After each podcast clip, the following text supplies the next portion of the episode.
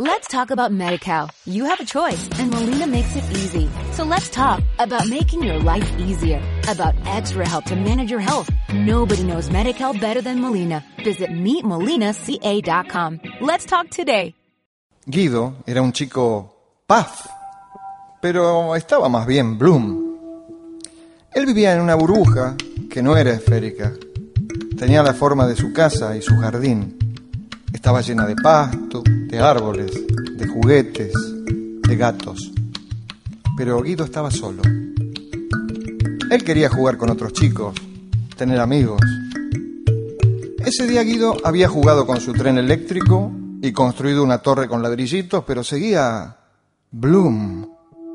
Entonces decidió acercarse al paredón, a la puerta de entrada al jardín, la puerta de la burbuja. Se sentó en el pasto a escuchar. Se oían voces de chicos jugando la pelota y de chicas jugando la mancha. Eso lo puso un poco plin. Los ¿Puedo jugar? de varios chicos se oyeron casi al mismo tiempo. Se estaba armando un partido. Guido estaba podrido de patear la pelota contra la pared. Escuchó un ¡Gol! afuera y lo gritó él también. ¿De quién fue? ¿Quién lo hizo? gritó Guido desde adentro. Los chicos no le contestaron. Entre las voces había una, la de Ana, que le gustaba especialmente. Hasta se había imaginado su cara. Era una voz sluz, con olor a uva del chicle que ella masticaba. De pronto llegó la noticia y los timbrazos. Se había cortado el agua en el barrio y la única casa que seguía teniendo era la de Guido. Lidia, la niñera, corrió hasta la puerta sin saber qué hacer. Ella tenía instrucciones claras. Guido no puede salir y no se permite entrar a desconocidos. La gente esperaba afuera con baldes en la mano. Lidia decidió llamar por teléfono a la madre de Guido y preguntarle qué hacer. La madre de Guido accedió a que dejase pasar de a poco a la gente a cargar su balde con agua. La tarde, mágicamente, se transformó en zafalán y Guido se puso repaz. Varias madres comenzaron a entrar a la burbuja con un balde en una mano y un hijo o hija en la otra. Guido empezó a verles las caras a las voces. Preparó sus helicópteros que volaban, su pelota nueva, una caja enorme de bolitas, su bici roja, y se fue acercando a cada chico que entraba con su mamá. El corazón le hacía sacabum. Ver chicos en su casa era una novedad. El tiempo de juego y charla era muy corto. Los ¿Cómo te llamas? Pasala, en cabeza. Te lo presto, probalo. Eran oleadas que duraban lo que tardaba el balde en llenarse. Los chicos lo veían como un marciano simpático que vivía en una casa burbuja. Alguna vez habían oído su voz del otro lado de la puerta, pero no se imaginaban cómo era. Guido empezó a tomarle el tiempo al llenado del balde para, para aprovechar al máximo las visitas. Primero el brum del agua cayendo en el balde era grave. Después era brem cuando andaba por la mitad. Y se iba haciendo brim cuando estaba casi lleno. Guido estuvo con Pablo, Juan, Jorge, Diego, Mario, Luis. Con cada uno hizo cosas distintas. Cabeza, unos penales, un despegue de helicóptero, una carrera hasta el pino. Pero lo que más hizo fue conocerlos. Cuando el balde se llenaba, Guido y sus nuevos amigos se daban un abrazo y quedaban en verse otro día. A los chicos les encantaba el jardín ideal para jugar al fútbol y a la escondida, pero lo que más les gustó fue la alegría de Guido. En un momento dejaron de entrar mamás con sus hijos y Guido se puso de nuevo Bloom.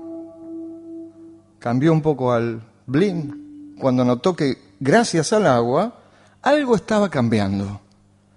Puedo tener amigos, pensó, pero ¿cómo seguir viéndolos?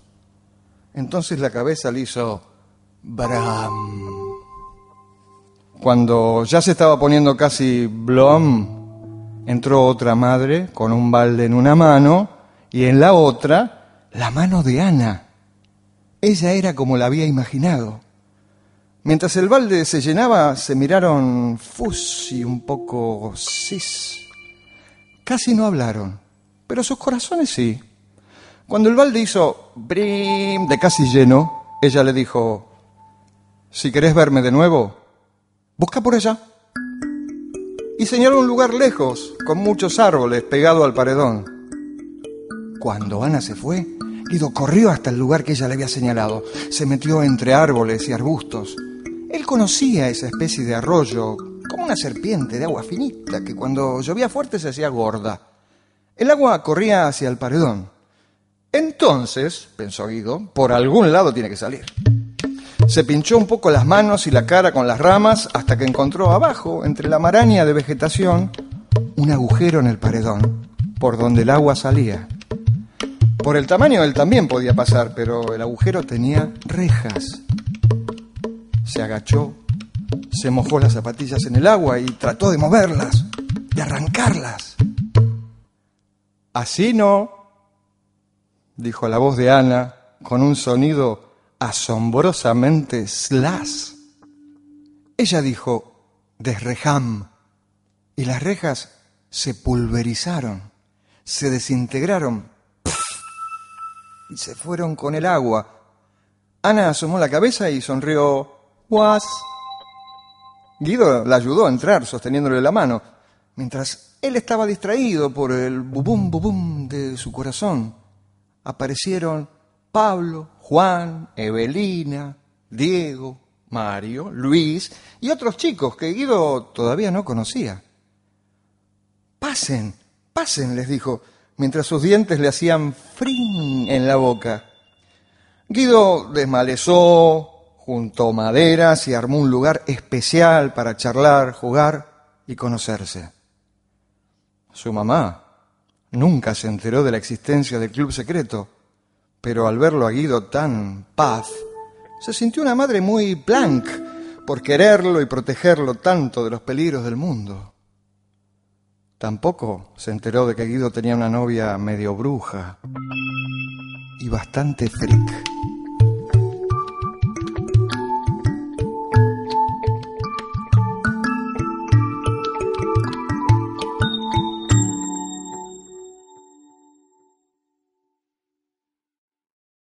Let's talk about MediCal. You have a choice and Molina makes it easy. So let's talk about making your life easier, about extra help to manage your health. Nobody knows MediCal better than Molina. Visit meetmolinaca.com. Let's talk today.